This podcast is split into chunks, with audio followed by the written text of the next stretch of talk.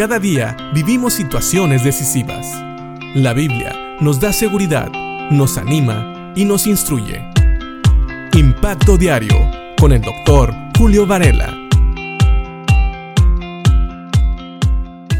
Alguna vez supe de un joven que decía que él prefería llevar una vida de un malvado y tener dinero que vivir muchos años. Él prefería tener dinero y disfrutar por el tiempo que viviera, no importa que fueran pocos años, porque él pensaba que al final de cuentas podía tener todo lo que él quisiera con las riquezas que pudiera obtener injustamente. Sin embargo, eso no es lo que dice la Biblia. Este pensamiento tal vez puede estar de acuerdo con el mundo, con la filosofía de este mundo, este mundo gobernado por el príncipe de las tinieblas, pero Dios no piensa así. Y fíjate lo que nos dice Dios en el Salmo 37 del versículo 16 al 20, donde dice, es mejor ser justo y tener poco que ser malvado y rico, pues la fuerza de los malvados será destrozada, pero el Señor cuida a los justos. Día a día el Señor cuida a los inocentes, y ellos recibirán una herencia que permanece para siempre.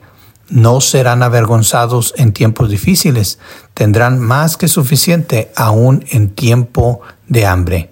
Pero los perversos morirán.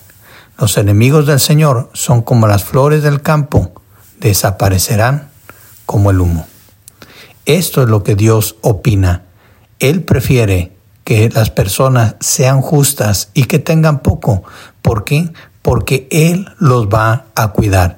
Y dice aquí en el versículo 19 que estas personas que decidan seguirlo a Él nunca serán avergonzados, no serán avergonzados en tiempos difíciles. ¿Qué quiere decir esto?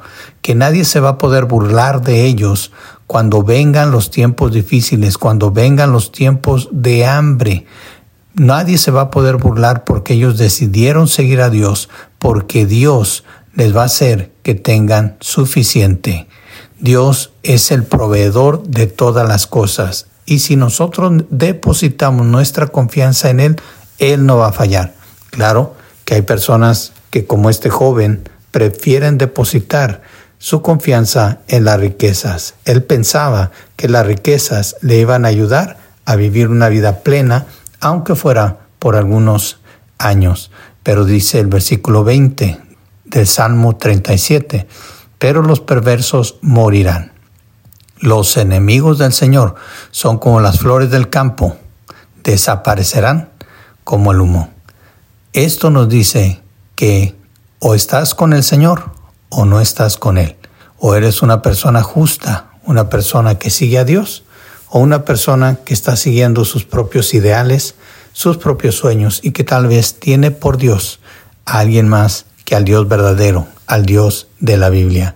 Estas personas injustas, dice el versículo 17, pues la fuerza de los malvados será destrozada, pero el Señor cuida a los justos. Fíjate el contraste. Primeramente, un justo tal vez tenga poco, pero nunca le va a faltar. Un justo va a ser cuidado por el Señor. Un justo va a recibir herencia que permanece para siempre. Un justo siempre va a tener suficiente aún en tiempos de hambre. Sin embargo, el injusto, aunque tenga mucho, pero es malvado, sus fuerzas van a ser destrozadas. Dios no va a cuidar de ellos. Ellos van a ser avergonzados en tiempos de hambre y ellos van a perecer, van a desaparecer como el humo. Así que piénsalo bien. Tal vez tú has sido tentado con un pensamiento como el de este joven, de actuar injustamente y obtener riquezas para disfrutarlas en esta tierra, aunque sea por un poco de tiempo. Pero si vives justamente, Dios promete que Él no te va a dejar, que no vas a ser avergonzado por confiar en Él y que más bien vas a tener una vida más plena que aquellos que deshonran a Dios, aquellos que rechazan a Dios y viven de acuerdo a sus propias ideas, de acuerdo a sus propios ideales y a sus metas, cometiendo injusticia en todas partes. Piénsalo y que Dios te bendiga.